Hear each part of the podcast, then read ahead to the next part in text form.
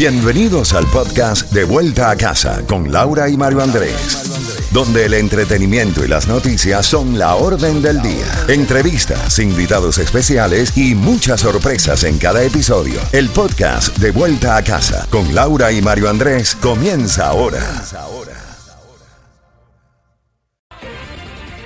Z92, toda la música y todas las noticias a las en punto y a las y 30 de cada hora es de vuelta a casa con música, información y premios raspaditos de la Z con mucho.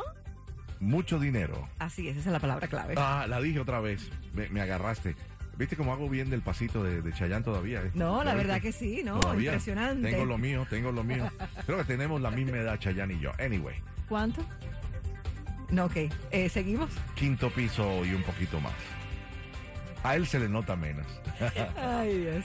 Laurita y amables oyentes, la crisis migratoria en la frontera de los Estados Unidos con México tiene en jaque al gobierno del presidente Joe Biden. Esta es la noticia y lógicamente los republicanos no van a sacar el dedo del renglón para sacar fruto de este mal momento que está pasando la administración. Hoy el secretario Alejandro Mayorkas, el secretario de Seguridad Nacional, está siendo, como se dice popularmente, freído dentro del Congreso de los Estados Unidos, porque en inglés se dice está en el está en grill, ¿no? Lo están poniendo en la parrilla de preguntas sobre el desastre que hay en la frontera. Por un lado, el gobierno del presidente Biden pidiendo el final del título 42, ¿no?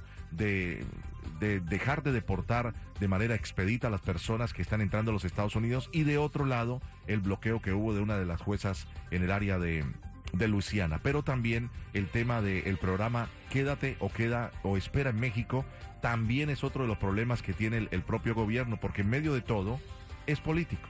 Si esto le sale bien a los republicanos, muchos o algunos de los congresistas y senadores que están aspirando a la reelección van a tener problemas en las elecciones de noviembre.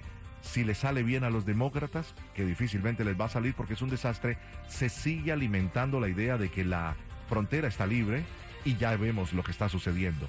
Decenas de miles de personas diariamente entrando de cualquier manera a través de la frontera. Lauri, y lo último que me llegó, 20 mil ucranianos, ucranianos, han entrado a través de la frontera en estos días, escapando de la invasión de Rusia en Ucrania. El tema es que los ucranianos no les han dicho de que ellos no necesitarían tirarse por el río Bravo o arriesgar su vida a través de México, porque tienen un estatus especial porque su país está en guerra. Así es, y hablando de migrantes, deportaciones, Mario, el gobierno de Estados Unidos reveló que solicitó a Cuba, ya tenemos un poquito más de información de la reunión de la semana pasada, solicitó a Cuba aceptar a los cubanos que deporte de territorio estadounidense a cambio de avanzar en la tramitación de visados. Exactamente, mira, e- esta, esta noticia es bien interesante, ¿no? Porque una funcionaria de alto rango de la administración Biden dijo que las conversaciones migratorias de la semana anterior fueron productivas.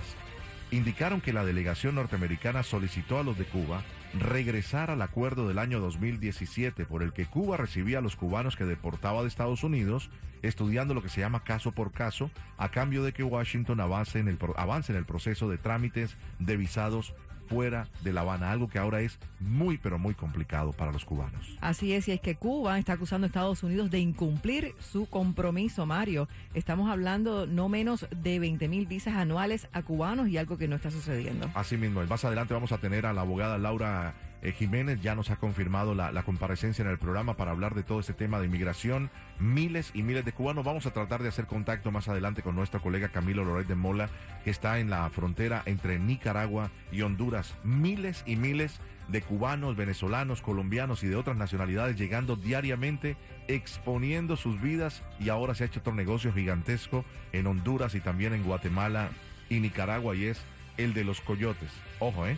No han llegado a México y ya tienen que pagar miles de dólares para que les ayuden a, a este proceso de pasar a través de todas estas fronteras. Bueno, la noticia del día tiene que ver con lo que dijo el doctor Anthony Fauci hace un par de horas. Dijo, Estados Unidos ciertamente está fuera, fuera de lo que es la pandemia de coronavirus. Nos va a acompañar más adelante la doctora Dadilia Garcés, epidemióloga del Miami Dade College, porque los números avalan, Laurita, de que estamos en el mejor momento y ya no es necesario seguir hablando de pandemia, tendríamos que descender a endemia. Es la Organización Mundial de la Salud y después los Centros de Control de Enfermedades los que darían esa nueva categoría. Fíjate que se ha dado a conocer que de tres de cada cuatro niños en Estados Unidos, Mario, se infectaron de coronavirus, casi 60% de los adultos también. Esta información, eh, la verdad que llama muchísimo la atención, mucha controversia con esto. El aumento más llamativo se registró en los niños. El porcentaje de menores de 17 años con anticuerpos aumentó cerca del 45% en diciembre y alrededor del 75% en febrero. Para los norteamericanos de todas las edades, 34% tenía signos de infección previa en diciembre. Solo dos meses después, 58% lo hizo. Termino con una noticia que tiene que ver con el tema de la crisis de las viviendas. Hay una fuerte caída en las ventas de viviendas nuevas en los Estados Unidos. Muy sencillo, se lo pongo de esta manera. Las tasas de interés han subido. Ya hay en bancos que están financiando las propiedades al 5.5 y al 6%.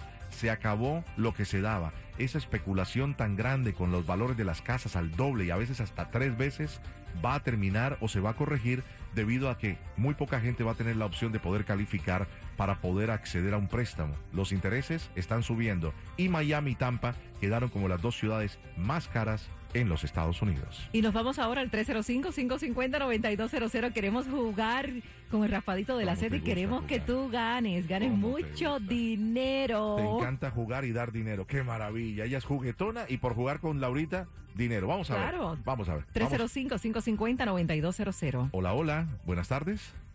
Hola, buenas tardes. ¿Tu nombre? No.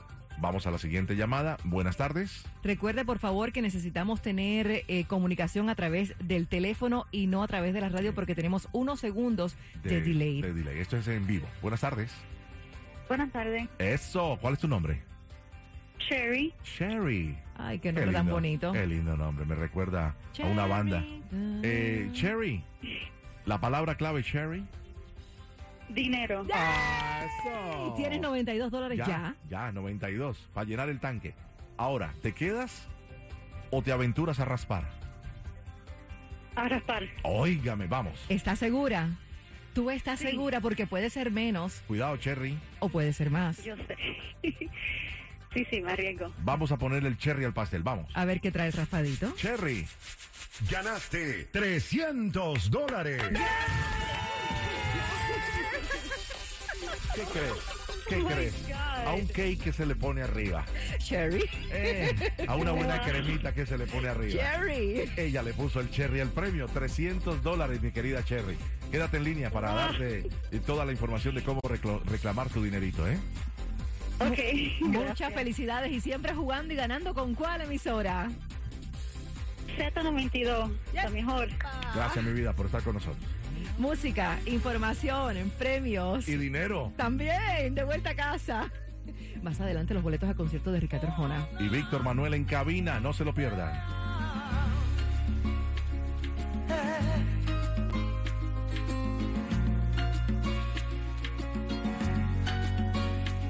Yo tengo un bote del tamaño de un crucero